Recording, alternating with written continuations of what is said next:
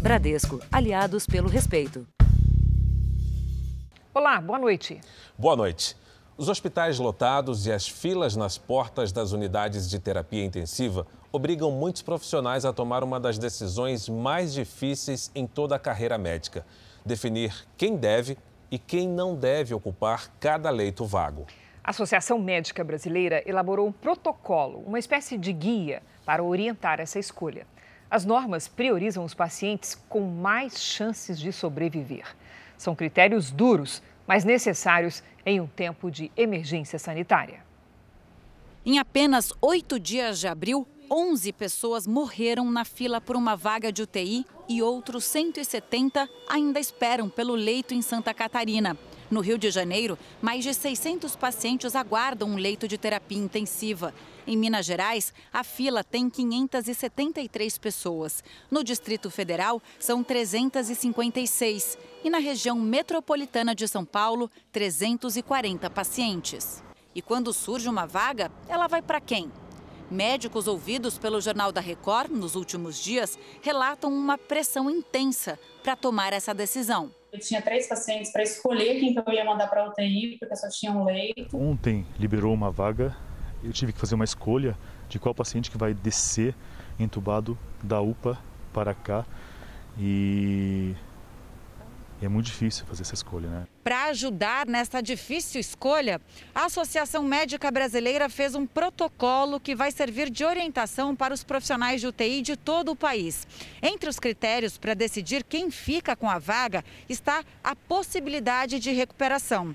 Ou seja, aquele paciente que tiver mais chances de sobreviver à Covid-19 e ao tratamento terá prioridade. Não podemos, os bioeticistas não permitem que se preste valor a uma única variável clínica, por exemplo, a idade. É possível que, em determinadas circunstâncias, mesmo um indivíduo de mais idade, ele possa ter condições de saúde, ele pode ter uma funcionalidade orgânica melhor do que um indivíduo mais jovem. O sistema de escolha leva em conta as funções respiratória, hepática, cardiovascular e neurológica do paciente, além da presença de outras doenças. Cada item recebe uma pontuação. Somados, eles resultam numa escala utilizada para medir a qualidade de vida deste paciente. Ganha vaga na UTI quem tiver o maior número de pontos. A ideia do protocolo é também dar mais segurança aos médicos que estão na linha de frente. É importante que as pessoas entendam que é uma situação de tragédia humana. O sistema está colapsado. Nessas circunstâncias, é obrigado que o médico participe dessa decisão. Não é algo da vontade dele. É? é algo que ele precisa fazer, é da responsabilidade dele. Veja agora outros destaques do dia. O presidente Bolsonaro responde ao ministro do Supremo que mandou abrir CPI. Governo de São Paulo libera futebol, mas mantém proibição a cultos presenciais nas igrejas. Morre aos 99 anos o príncipe Philip, marido da rainha Elizabeth II. Na série especial, como os policiais da divisão anti-sequestro lidam com o impacto emocional da missão.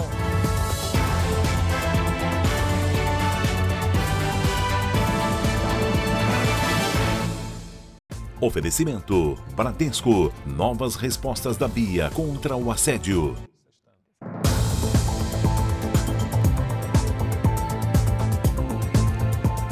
Estado de São Paulo volta à fase vermelha a partir de segunda-feira. Escolas poderão reabrir e os jogos de futebol já podem voltar neste sábado. Mesmo numa das fases mais restritivas da pandemia, as celebrações religiosas podiam acontecer em São Paulo. Agora, elas estão proibidas. A volta para a fase vermelha foi decidida a partir da avaliação da taxa de ocupação de leitos de UTI no estado. De acordo com o governo, os números ainda são altos, mas estão em queda. As regras começam a valer na próxima segunda-feira e duram até 18 de abril. Lojas de material de construção podem abrir, assim como a retirada pelos clientes de pedidos de comida em restaurantes. Eventos esportivos, como futebol, sem a presença do público, estão liberados. E as aulas presenciais voltam a ser permitidas nas escolas públicas e particulares, com até 35% da capacidade total. A rede estadual de ensino volta só em 14 de abril. Segundo o secretário da Educação de São Paulo, a garantia para o retorno veio depois do anúncio da imunização dos profissionais da educação, que começa amanhã. A reabertura das escolas não afetou o ritmo da pandemia aqui nas cidades paulistas. É, e, obviamente, tem um estudo fundamentalmente importante, porque a gente fala muito pouco dos prejuízos, que é um índice de aprendizagem, que pode retroceder até quatro anos com a suspensão das aulas é, é, presenciais. Isso é fundamental que a gente destaque. Pai e mãe, a perda para o seu filho é, é gigantesca. Nós temos que ter sim prioridade. Estamos vacinando professores, estamos com as escolas preparadas. O toque de recolher das 8 da noite às 5 da manhã está mantido. E agora, sem explicações, as celebrações religiosas presenciais estão proibidas. O governo de São Paulo incluiu atividades religiosas como serviço essencial no dia 1 de março de 2021, quando vigorava no estado a fase vermelha. A medida garantiu igrejas e templos abertos, mas dias depois a decisão foi revogada por causa da entrada na fase emergencial. Agora, a fase vermelha está de volta, mas desta vez, cultos presenciais não foram liberados.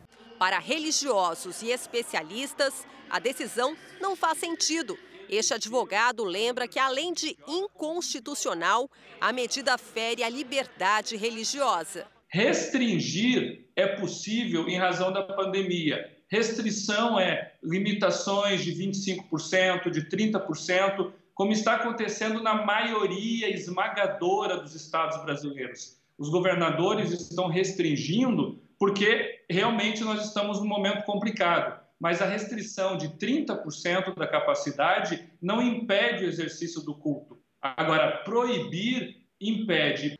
O bispo Eduardo Bravo, presidente da Unigrejas, que representa mais de 50 mil igrejas, não vê qualquer justificativa para que depois da mudança de fase, as celebrações religiosas presenciais continuem proibidas. A igreja é essencial e indispensável pelo serviço social, emocional, humanitário que realiza. Aliás, sem a ajuda do governo estão atingindo a alma do brasileiro. A entrada da nova fase, com lojas de material de construção abertas, jogos de futebol e aulas presenciais, vai aumentar a circulação de pessoas e impactar no transporte público, que, mesmo durante as medidas mais restritivas, segue lotado.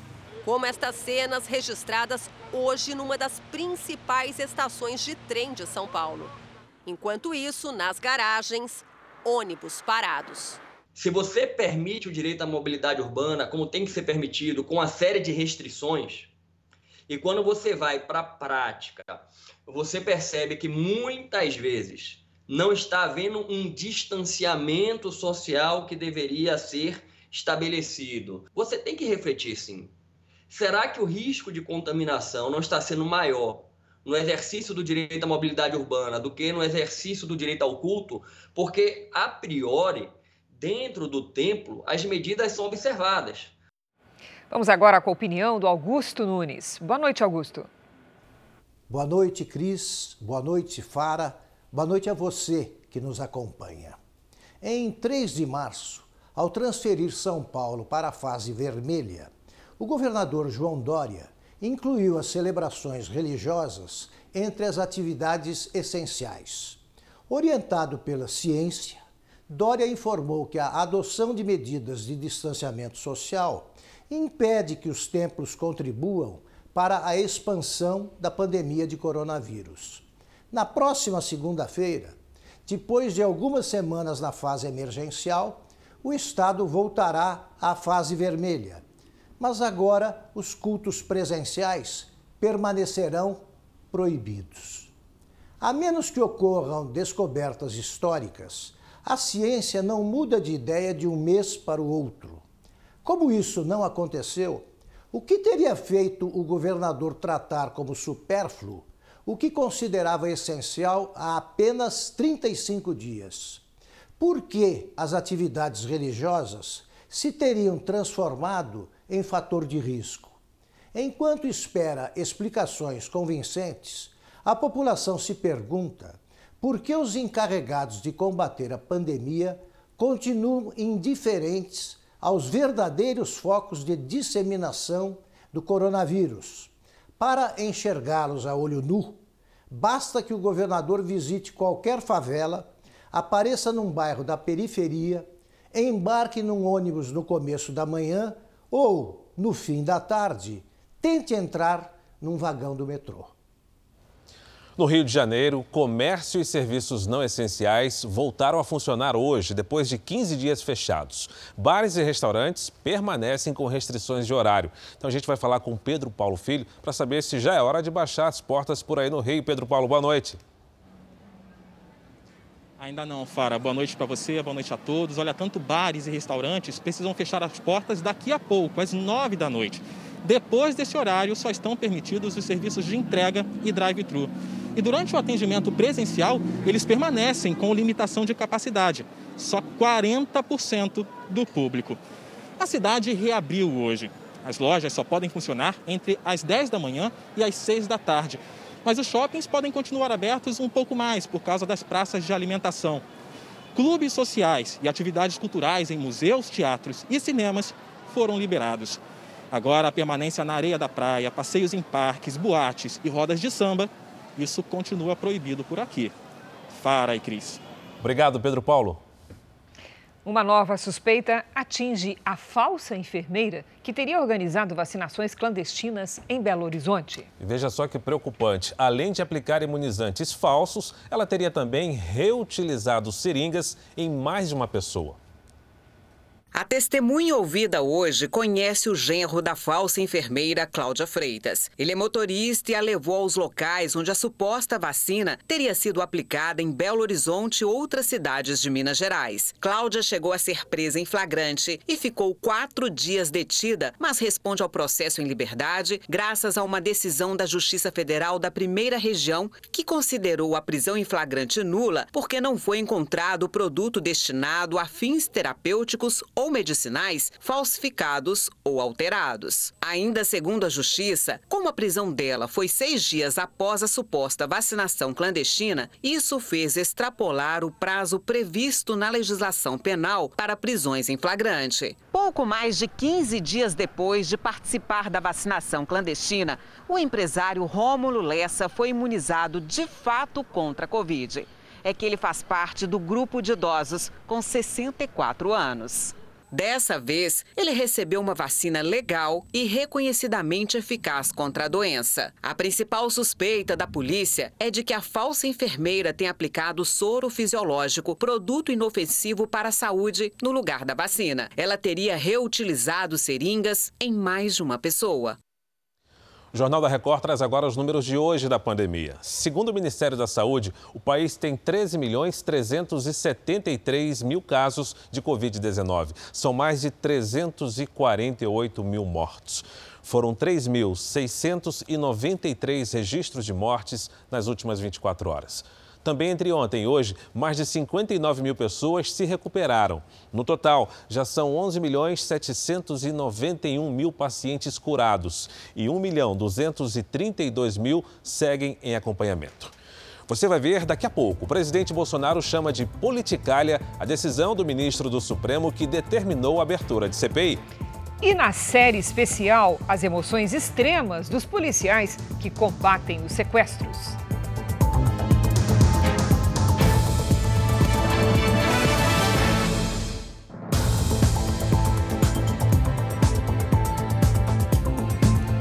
Presidente Bolsonaro reagiu com força à decisão do ministro do Supremo Tribunal Federal, Luiz Roberto Barroso, que ontem determinou ao Senado a instalação da CPI da Covid.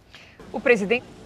Na saída do Palácio da Alvorada, pela manhã, o presidente fez críticas a Barroso. Barroso, nós conhecemos o teu passado, a tua vida, o que você sempre defendeu como chegou ao Supremo Tribunal Federal, inclusive defendendo o terrorista Cesare Battisti. Tá? Então, use a sua caneta para boas ações em defesa da vida e do povo brasileiro, e não para fazer politicalha dentro do Senado Federal. O presidente desafiou o ministro. Lá dentro do Senado, tem processo de impeachment contra o ministro do Supremo Tribunal Federal. Eu quero saber se o Barroso vai ter coragem moral de mandar instalar essa CPI, essa, esse processo de impeachment também. Pelo que me parece, falta coragem moral para o Barroso e sobra ativismo judicial. Não é, não é disso que o Brasil precisa. O vice-presidente Hamilton Mourão também falou sobre o assunto. Isso, para mim, é uma interferência é? que não é devida. Estamos vivendo um momento difícil, complicado. É um momento que a gente precisa de união de esforços e a CPI, a gente sabe, vai ser aquela discussão, aquela geração de atrito, e atrito não leva a nada, né? Só faz perda de energia. A decisão do ministro Barroso determina que o Senado Federal instale uma comissão parlamentar de inquérito com o objetivo de apurar as ações e possíveis omissões do governo federal no enfrentamento à pandemia e no agravamento da crise sanitária no Amazonas. O pedido de CPI, feito por parlamentares da oposição, não fala em ampliar as investigações sobre prefeitos e governadores, que receberam milhões em verbas federais. A reação do governo abriu um novo capítulo da guerra institucional entre o Poder Executivo e o Supremo Tribunal Federal, que havia perdido força nos últimos meses. A disputa movimenta os bastidores políticos. O pedido de abertura de CPI, que era mantido em compasso de espera pelo presidente do Senado, Rodrigo Pacheco, tem as assinaturas necessárias para a instalação. Conta com o apoio de 32 parlamentares, cinco a mais do que o mínimo exigido. As lideranças do governo trabalham para a retirada de assinaturas de parlamentares. O temor é que a investigação durante a pandemia seja uma forma de desgastar o governo. O presidente do Supremo e o próprio ministro Barroso responderam aos ataques de Bolsonaro. As críticas incomodaram os integrantes do STF.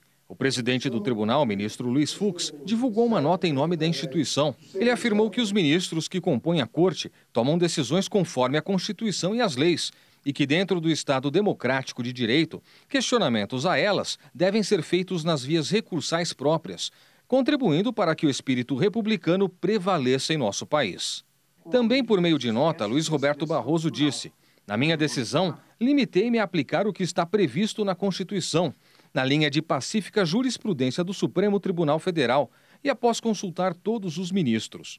Cumpro a Constituição e desempenho meu papel com seriedade, educação e serenidade. Não penso em mudar.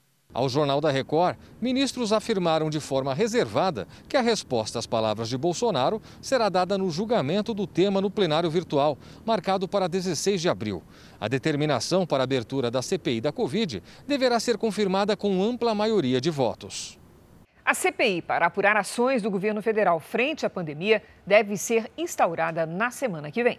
A determinação do ministro Luiz Roberto Barroso, que obriga a abertura da comissão no Senado, teve repercussões no Congresso. Para muitos, é um avanço indevido do Poder Judiciário no Legislativo. O requerimento para instalar a CPI será lido na primeira sessão do Senado da semana que vem. Foi o que prometeu o presidente do Congresso, Rodrigo Pacheco. Desde fevereiro, ele já tinha em mãos o pedido de CPI, mas preferiu não tocar o processo. Pacheco é contra a iniciativa. Nós temos dois caminhos, eu sempre disse isso: da união ou caos. O caos em que se antecipa, por exemplo, uma eleição de 2022, no ambiente de uma comissão parlamentar de inquérito, para poder intimar o governador A, o governador B, o prefeito A, o prefeito B, gerar uma estabilidade jurídica, inclusive no país, inclusive para a contratação de vacinas, de insumos, porque obviamente que as empresas olharão o ambiente que nós temos aqui de uma comissão parlamentar de inquérito. Portanto, é essa situação que nós buscávamos evitar. O líder do governo no Senado também reagiu à decisão do ministro Luiz Roberto Barroso. O Senado Federal não tem condições de fazer reuniões presenciais. Estamos enfrentando uma pandemia de caráter internacional e fazer a CPI funcionar será colocar em risco a vida de senadores, de servidores e daqueles que serão convocados para esclarecer fatos que serão objetos de investigação da CPI. Muitos senadores falaram que a decisão foi política e não jurídica. Ele podia perfeitamente ligar para o presidente do Senado Federal, o senador Rodrigo Pacheco, que é sempre muito acessível para discutir o tema e combinar um período em que pudesse fazer a instalação de forma presencial. Por uma rede social, o senador Carlos Viana, do PSD, disse que comunicou ao presidente Bolsonaro que vai iniciar uma coleta de assinaturas para uma investigação constitucional sobre a decisão monocrática do ministro Barroso. O senador Alessandro Vieira, favorável à CPI, elogiou a decisão do Supremo. O ministro Barroso reconheceu que é um direito expresso na Constituição. É lamentável que seja necessário buscar o judiciário para que o Senado cumpra sua missão e seu presidente instale a CPI, que é essencial para corrigir erros, identificar culpados e colocar o Brasil no rumo certo no combate à pandemia da Covid. Como a CPI ainda não foi criada, não há uma data definida para os trabalhos começarem. Quando for aberta, os líderes partidários têm que indicar 18 integrantes, 11 titulares e 7 suplentes. O relator e o presidente serão eleitos na própria comissão, que vai durar inicialmente 90 dias. Veja a seguir: polícia diz que mãe e babá mentiram em depoimentos sobre a morte do menino Henry. E também a montanha russa de sentimentos dos policiais que atuam contra o sequestro.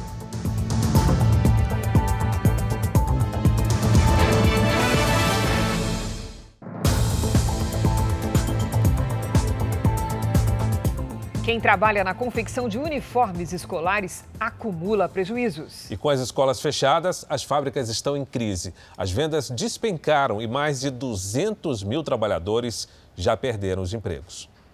Quando as demissões viraram rotina, a costureira ficou preocupada. Bate a tristeza, né? A gente pensa que a, a gente também vai ficar sem trabalhar, como é que vai ser, né?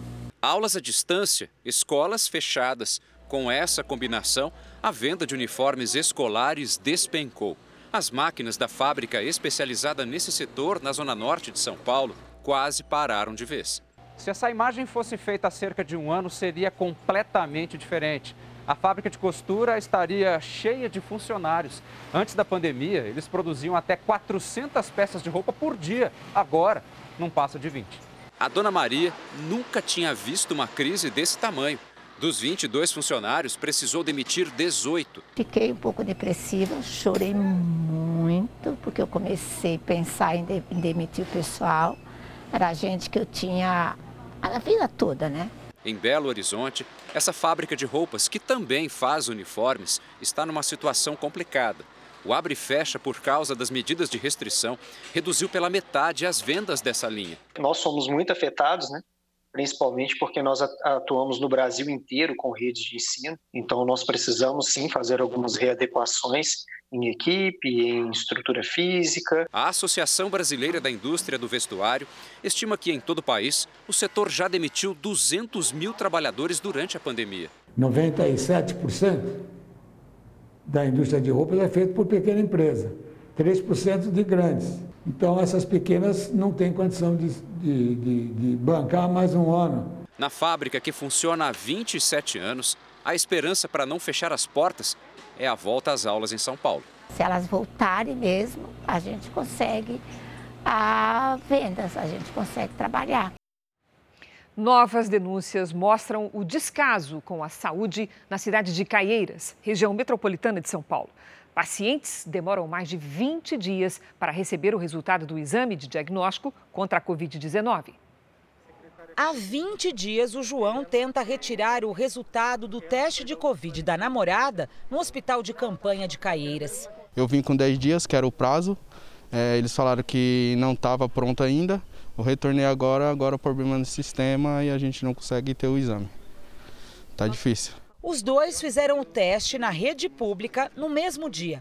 Ela em Caieiras e ele numa cidade vizinha. O resultado do João saiu em dois dias. Talvez a gente nem saiba se pegou ou não, porque a gente não tem o um exame. O pior é isso, né? Essa queixa pela demora do resultado do teste para a Covid-19 é geral aqui no hospital de campanha. Os pacientes recebem um atestado de poucos dias e muitos precisam voltar para o trabalho sem saber se tem ou não a doença, correndo risco de contaminar outras pessoas. Caroline demorou 15 dias para saber que foi contaminada pelo novo coronavírus. Ela fez o teste no dia 20 de março.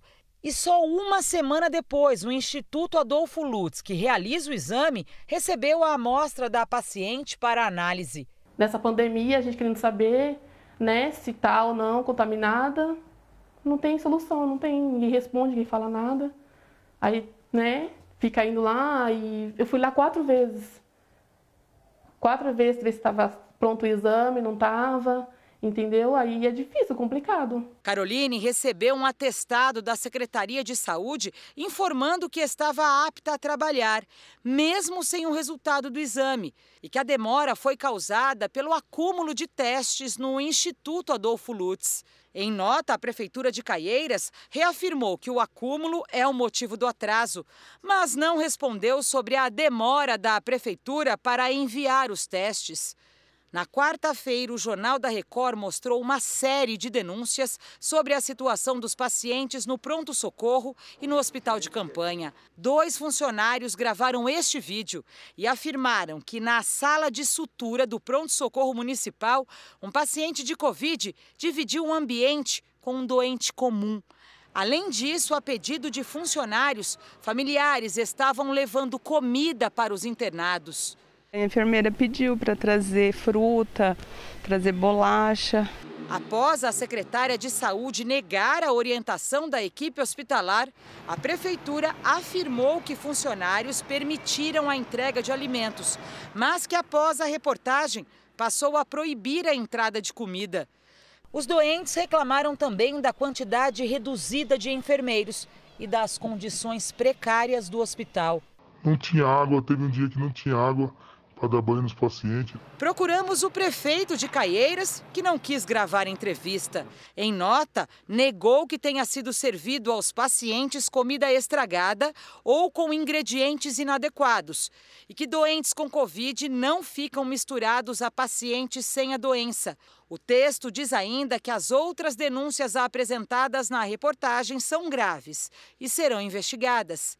Durante a reportagem, nossa equipe foi perseguida de maneira ostensiva por um veículo com vidros escuros. O carro está em nome de um servidor comissionado da prefeitura da cidade. Em nota, o Instituto Adolfo Lutz afirmou que não tem acúmulo de exames e que opera com capacidade máxima. Nas últimas semanas, tem chamado a atenção de quem acompanha a vacinação em todo o Brasil o descompasso entre as doses disponibilizadas pelo Ministério da Saúde e o número de doses efetivamente aplicadas nos estados. As justificativas para essa diferença grande entre os números vão das subnotificações por parte das prefeituras até a internet de má qualidade. Na terceira maior cidade de Goiás, a prefeitura diz que falta lançar no sistema 6 mil aplicações de vacina. Mas, segundo a plataforma do Ministério da Saúde, a subnotificação chega a 18 mil doses. Nós vamos ter que revisar um a um, número a número, para a gente verificar onde é que essa inconsistência foi. E eu, sinceramente, acho que depois a gente vai ter uma resposta disso. Acho que seja muito provável a perda de dados lá no início da implantação do sistema. Na capital, Goiânia, o problema se repetiu. A campanha iniciou sem o sistema ainda estar homologado. O sistema ele foi homologado duas semanas depois do início da campanha. E nas duas semanas subsequentes, ele estava extremamente instável, congestionado e a gente só conseguia acessar no final do, do período do dia. A situação se repete em todo o Brasil. Em São Paulo, segundo o governo do estado, pelo menos 70 municípios não estão informando no sistema o andamento da vacinação. A Defensoria Pública da União chegou a intimar o Estado a prestar esclarecimentos sobre a campanha de imunização. Em Rondônia, segundo o site do Ministério da Saúde, quase metade das doses não foram aplicadas estariam estocadas, mas as prefeituras garantem que isso não acontece. O nosso estoque de vacina hoje é muito, quase que zero, é, porque a determinação do prefeito é que nós possamos aplicar toda a vacina que nós temos. Então, esse é um trabalho da secretaria, dos funcionários que estão empenhados em fazer vacinação para que nossas, nossa população esteja imunizada. Além da instabilidade no sistema do Ministério da Saúde, outros motivos justificariam a subnotificação como a falta de pessoal para lançar no portal a aplicação das doses até a internet precária em algumas regiões do Brasil. O representante das secretarias municipais de saúde garante mais de 90% das vacinas destinadas para a primeira dose já foram aplicadas. O que é importante dizer que a vacina chega no município e acaba no mesmo dia, né? porque nós gestores queremos é vacinar a nossa população. Então ninguém está dormindo com a vacina. E a partir de agosto, o Brasil pode produzir insumo para vacina contra a Covid-19. O anúncio foi feito hoje, durante a visita do ministro Marcelo Queiroga nas instalações da Fiocruz, no Rio de Janeiro. Depois de conhecer as instalações do Instituto Biomanguinhos, responsável pela vacina da AstraZeneca Oxford no Brasil, o ministro Marcelo Queiroga disse que o país se prepara para a produção do principal insumo usado na fabricação do imunizante. A previsão é que daqui cinco meses os brasileiros comecem a receber uma vacina feita 100% no Brasil. Em setembro, devem estar prontas as primeiras doses com ingrediente farmacêutico ativo o IFA, fabricado aqui mesmo na Fiocruz. Para que esse cronograma seja cumprido, a Fundação aguarda ainda a visita da Anvisa para garantir que o laboratório possa iniciar a produção do insumo. Isso representa uma conquista excepcional. A autonomia do Brasil na produção de IFA, isso é, dispensa a necessidade de importação desse insumo para que a Fiocruz possa produzir vacinas. Agora, em abril, a Fiocruz vai produzir mais de 18 milhões de doses da AstraZeneca Oxford. Em maio, a promessa é passar das 20 milhões e chegar ao final de julho com mais de 100 milhões de doses entregues. Para aumentar ainda mais esse número, é fundamental a utilização do IFA nacional. E estamos é, caminhando num cronograma é, bastante com bastante compromisso, com bastante firmeza e também com muita complexidade para completarmos esse processo do IFA nacional, também é, iniciando todo o nosso processo tanto de transferência dessa tecnologia, de preparação da área onde vai ser produzido o IFA. O ministro também comentou os recentes recordes de morte no país e disse que o Brasil vai continuar negociando a compra de imunizantes com China Índia e Estados Unidos. A gente precisa trazer as soluções. Do ponto de vista do governo, a solução mais consistente é uma campanha forte de vacinação. Qual o problema? Não temos ainda o número de doses de vacina que nós desejaríamos. Já temos um bom número, já garante um milhão de imunizados todos os dias. Vamos avançar. Vamos ver como é que está o andamento da vacinação em todo o país nas últimas 24 horas. 367.780 pessoas tomaram a primeira dose da vacina contra o coronavírus. Portanto, já são mais de 22 milhões 532 mil brasileiros imunizados com a primeira dose, 10,64% da população do país, e passa de 6 milhões 700 mil os vacinados também com a segunda dose. O Rio Grande do Sul vacinou mais de 14% dos gaúchos, com 1 milhão 609 mil pessoas que receberam o imunizante. No Nordeste, 1 milhão e 20 mil doses com 1 milhão e 20 mil doses, o Ceará já imunizou mais de 11% dos moradores do estado. No Centro-Oeste, o estado do Mato Grosso imunizou até agora 6,7% dos moradores, foram aplicadas 238 mil doses. No norte do país, o Amapá conseguiu vacinar 57.305 moradores com a primeira dose, o que representa pouco mais de 6% da população do estado. E no nosso portal r7.com, você pode acompanhar a situação de todos os estados no nosso mapa interativo. O Jornal da Record fala do caso Henry. Para os investigadores, tanto a babá quanto a mãe mentiram no primeiro depoimento com o objetivo de esconder as agressões frequentes praticadas contra o menino pelo padrasto, o vereador Doutor Jairinho. Um pai ainda em choque. Hoje eu acho que eu já posso falar em assassinato do meu filho. Agora, o envolvimento da Monique para mim e a omissão dela é que dói demais. Homicídio e tortura. Crimes cruéis que tiraram a vida de Henri Borel, de 4 anos. Para a polícia, as agressões do vereador Doutor Jairinho provocaram a morte do menino. A mãe e namorada do parlamentar, Monique Medeiros, sabia da rotina de violência a que a criança era submetida.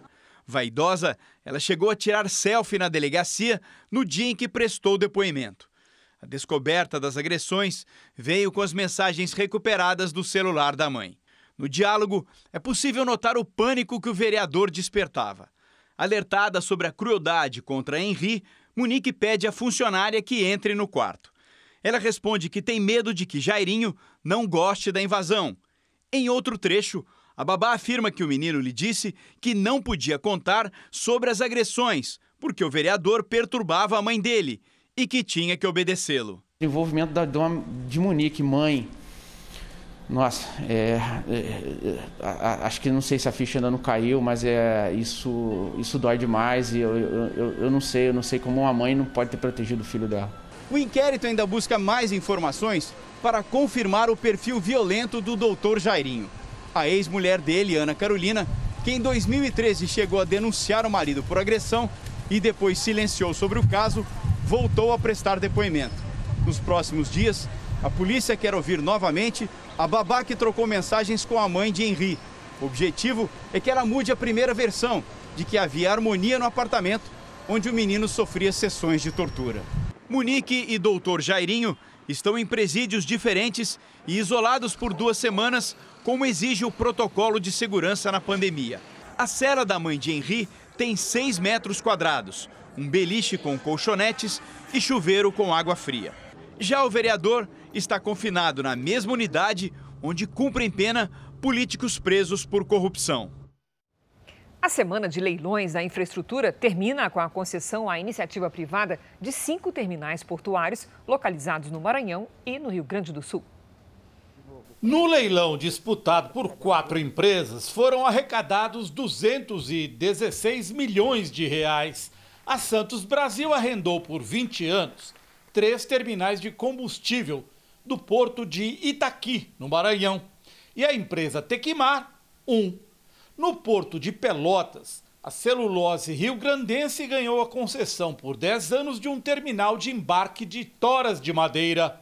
Foi o final de uma semana em que o governo transferiu 28 ativos para a iniciativa privada, aeroportos, uma ferrovia e os terminais portuários foram arrecadados 3,5 bilhões de reais, com a promessa de investimento de outros 10 bilhões pelas empresas que ganharam as concessões. O ministro da Infraestrutura disse que os investidores apoiaram a estratégia de fazer leilões em plena crise. A crise encerra oportunidades. Eles enxergam no Brasil muitas oportunidades. O Brasil é um país sensacional tem uma tradição de respeito a contrato, estabilidade regulatória. Eles enxergam aqui um mercado com muito potencial de crescimento. Além disso, num cenário onde a taxa de juro lá fora caiu muito, nós temos excelentes taxas de retorno. Por isso, o apetite, a confiança é, dos investidores com o Brasil. Para o próximo dia 29 está previsto o leilão da BR 153 entre Goiás e Tocantins e no dia seguinte o da Companhia de Águas e Esgotos do Rio de Janeiro, a SEDAI. O ministro também confirmou que ainda este ano será privatizada a empresa que controla o porto de Vitória. E no ano que vem, os portos de Santos, São Sebastião e Itajaí. Este especialista diz que os leilões, principalmente o dos aeroportos, mostraram a confiança dos investidores no Brasil a longo prazo no caso até dos aeroportos internacionais e nacionais, na, no país, né, independentemente do governo que esteja, porque esse é um contrato de longo prazo, né, um contrato é, de 30 a 35 anos, portanto, isso já é um bom indicativo percebido pelo investidor. Vamos falar agora do susto que o consumidor tem levado na hora de pesquisar o preço da carne. Verdade, Fara. Olha, Fatores como a alta do dólar, as exportações, a falta de bois para o abate é que provocaram esse impacto no bolso do brasileiro. Quando a demanda por carne muda no mundo, o mercado sente aqui no Brasil. Os consumidores procuram, pesquisam preços, fazem as contas, mas nem sempre conseguem pagar. Seu Manuel foi de carne de porco. É o que está cabendo no bolso, né? Porque a carne de, de gado mesmo não dá para comprar. Já Fabiano queria uma picanha, mas trocou na hora. Carne moída de segunda misturado com um pouquinho de primeira. Uma picanha hoje custa 100, 120 reais. Desde o ano passado, quando os rebanhos foram dizimados na China por causa de uma doença, a peste suína, as exportações de carnes bovinas brasileiras dispararam. Outros motivos para a alta dos preços são o dólar alto e a chamada retenção do rebanho, quando as vacas não vão para o abate para ter produção de bezerros, já que o preço deles no mercado também está atraente. Nos últimos 12 meses, o preço da rouba do boi gordo aumentou 58%. Só que para a gente produzir esse boi gordo, a gente precisa, por exemplo, de bezerro. O preço de bezerro aumentou 68%. Menos animais para o abate, maior procura no mercado externo e proximidade da entre-safra bovina. Tudo isso faz o preço da carne disparar aqui no Brasil. A margem de lucro no varejo caiu bastante no último ano. Isso significa que eles absorvem parte da alta para não repassar tudo ao consumidor. E segundo especialistas, um alívio nesse sentido não deve vir por um bom tempo. Com relação à retenção de vacas, uh, isso só deve mudar lá para final de 2022, começo de 2023. Agora a gente vai entrar na entre-safra do boi, o preço deve até subir mais um pouco. O Brasil é o terceiro país do mundo que mais consome proteína animal. Para adequar o orçamento, o jeito é mudar o que se põe no prato. A procura por carnes nobres diminuiu. O preço delas, como do filé mignon, variou pouco. Já as carnes de segunda puxaram a alta. Essa coceirinha já custou 5 reais o quilo. Tá quanto? Hoje deve estar tá 20 alguma coisa, quer ver? Quanto tá o quilo? Tá 25 quilos. Pelo preço que a carne tá, o pessoal sem dinheiro. E a gente acaba tendo que diminuir o nosso lucro, que já não é grande. Caríssimo. Enquanto os temporais tomam conta do norte e nordeste, o tempo seco domina o centro-sul do Brasil. Vamos saber onde é que vai chover neste sábado pelo país? Com a Lidiane Sayuri. Boa noite, Lidy. Boa noite, Cris, Fara. Boa noite para você também. Olha só, o destaque neste sábado é para a mudança no tempo no sul do país. Uma frente fria e a intensa circulação de vento sobre o Uruguai mantém as nuvens de temporal no sul do Rio Grande do Sul. A chuva pode vir com granizo e muita ventania. Chove forte também entre Roraima e o norte do Maranhão. No Amazonas, Acre, Rondônia e Mato Grosso, são esperadas pancadas de chuva isoladas. E a umidade do oceano provoca temporais no litoral do Nordeste. Já na área clara do mapa, tempo firme e seco. Em Florianópolis, nada de chuva. Tarde de sábado, com 32 graus. Em Campo Grande, céu claro, com 33. Em Rio Branco, faz até 29 com pancadas de chuva. Tempo Delivery vem de duas capitais do Nordeste essa noite. Lidiane, a gente começa com o Guido lá de Maceió. Vamos lá. Guido, fim de semana de sol e chuva. 28 graus é a máxima prevista, com chuva forte no sábado e tempestades no domingo. Na segunda, a chuva diminui. A Mari pergunta para você como é que vai ser o sábado em Salvador, na Bahia. Vamos lá. Mari, fique em alerta, principalmente amanhã, viu? Tem previsão de tempestades aí em Salvador. Há risco de deslizamentos por causa do solo encharcado pela chuva dos últimos dias. Amanhã faz 27 graus e a partir de domingo essa chuva diminui. Para participar do Tempo Delivery, basta usar a hashtag você no JR nas redes sociais. Em São Luís e no Recife, chuva forte neste sábado, máximas de 30 e de 29 graus. No Rio de Janeiro e em São Paulo, tempo firme, com 29 e 27 graus. Boa Obrigada, Lidy. Bom Obrigado, fim de semana. Lidiane. Obrigada, igualmente. Morreu hoje, aos 99 anos, o príncipe Philip, marido da rainha Elizabeth II. Para evitar aglomerações, não será feito um funeral com honras de Estado. No alto ou nas ruas, as homenagens ao príncipe Philip puderam ser vistas por todo o Reino Unido. O país decretou luto oficial e, mesmo com restrições por causa da pandemia, muitos britânicos de todas as idades foram até o Palácio de Buckingham. Flores foram deixadas também no Palácio de Windsor, onde o marido da Rainha Elizabeth II viveu os últimos dias. O príncipe, que tinha também o título de Duque de Edimburgo, tinha 99 anos e estava com a saúde debilitada desde 2011. Há quase dois meses passou por uma cirurgia cardíaca, mas voltou para casa no último 16 de março. A nota oficial do Palácio de Buckingham diz que o príncipe Philip morreu de forma pacífica no castelo de Windsor e ressaltou a profunda tristeza da rainha Elizabeth II. Os dois estavam juntos há mais de 70 anos, mesmo antes dela assumir o trono. Ele deixou as funções na Marinha para acompanhar a esposa na missão real. Felipe completaria 100 anos em junho. O funeral deve acontecer nos próximos dias, em uma cerimônia discreta, sem aglomerações.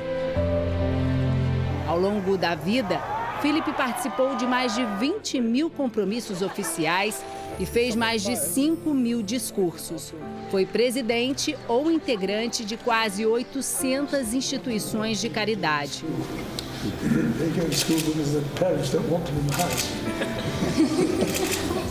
Philip era pai de Charles, avô de William e bisavô de George, os três primeiros na linha de sucessão da coroa britânica. Nos últimos tempos, o Duque de Edimburgo apareceu em compromissos oficiais de forma ocasional.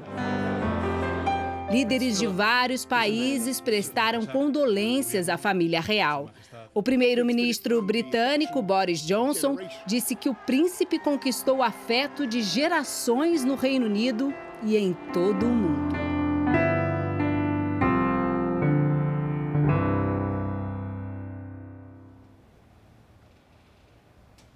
O presidente Jair Bolsonaro também enviou mensagem de condolências à Rainha Elizabeth II e à população britânica. O sequestro deixa marcas nos reféns, nas famílias e até nos policiais envolvidos no resgate da vítima. Na última reportagem da série desta semana, você vai ver como os profissionais que combatem esse crime lidam com o impacto emocional provocado por ele.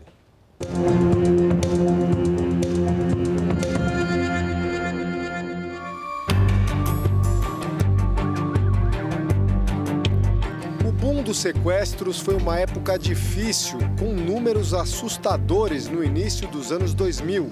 Por volta das 9h20 da noite, dois homens pulam o muro e gritam: Queremos a mãe de Robinho. 20 anos atrás, a média era de um sequestro por dia em São Paulo.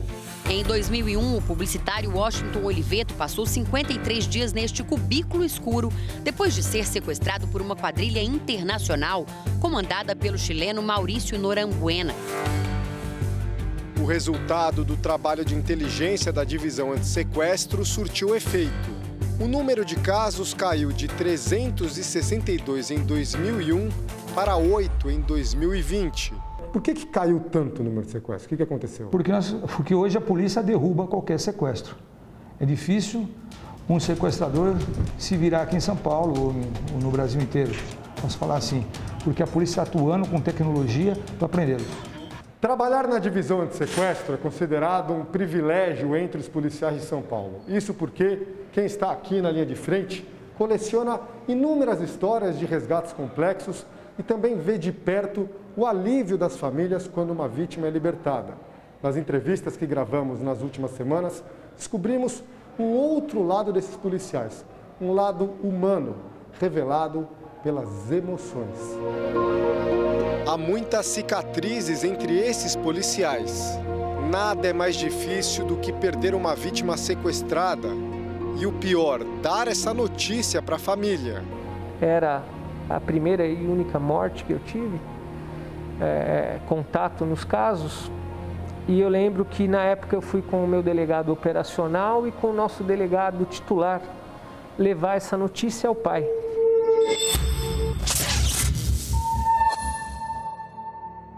E eu lembro que no momento que eu desci do elevador e a gente entrou na casa dele, eu, eu já estava completamente esgotado e já entrei emocionado. Entrei chorando. E aquele pai, logicamente triste, ele olhou para mim. E eu que deveria confortá-lo, na verdade, fui confortado. Porque ele falou para mim, Vinícius, eu só posso agradecer a vocês. Porque se não fossem vocês, eu nunca saberia o que aconteceu com a minha filha.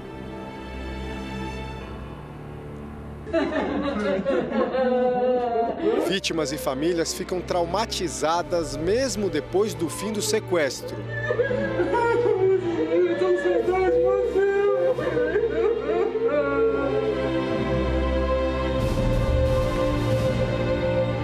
É o sofrimento dessas pessoas. O sofrimento da família, de você ouvir um, eu vou te matar. Ó, escuta o tiro. Vou mandar para você um pedaço do dedo. Polícia, polícia! Bateram nele. A gente tem sentimentos, tem família em casa, temos filhos e netos como todo mundo, e todo mundo torce pro bem.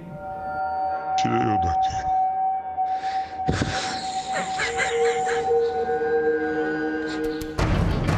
Emoção de estourar um cativeiro é o momento mais intenso de uma investigação. Polícia, parou, parou! Não se mexe! Não se mexe, polícia! Subindo, subindo, subindo! Caiu a casa, hein? Caiu a casa! Vai, vai, vai, vai, vai, vai, vai, vai, vai! Caiu a casa, caiu a casa! Quem tá no banheiro sai! Quem tá. Sai! Peraí, calma, calma, calma, calma! Seu senhor, é o seu. Na mão! Polícia, seu polícia! Na mão! Tá na mão! Viu? O senhor tá salvo.